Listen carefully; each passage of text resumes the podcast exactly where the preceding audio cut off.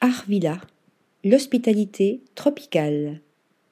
Cette magnifique structure fait partie d'un concept regroupant trois différentes villas et un pavillon tropical multifonctionnel en plein cœur de la jungle costaricaine avec vue sur l'océan Pacifique. Visite guidée.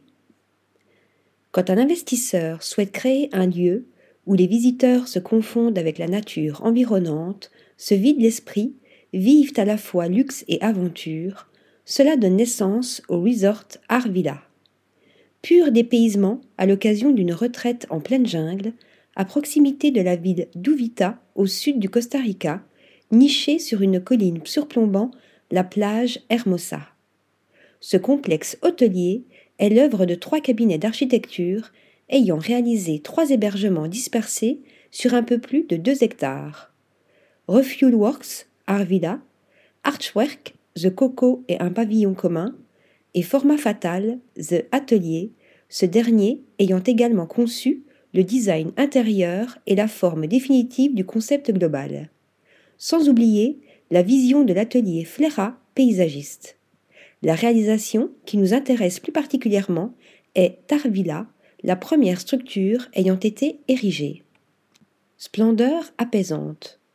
Ce monolithe en béton de 570 mètres carrés, construit sur deux niveaux, comprend des espaces communs décloisonnés, hall, salon, cuisine avec salle à manger, terrasse couverte bordée par la piscine, ainsi que cinq chambres avec salle de bain privative, une salle de jeu pour les enfants et un espace de gym et de danse.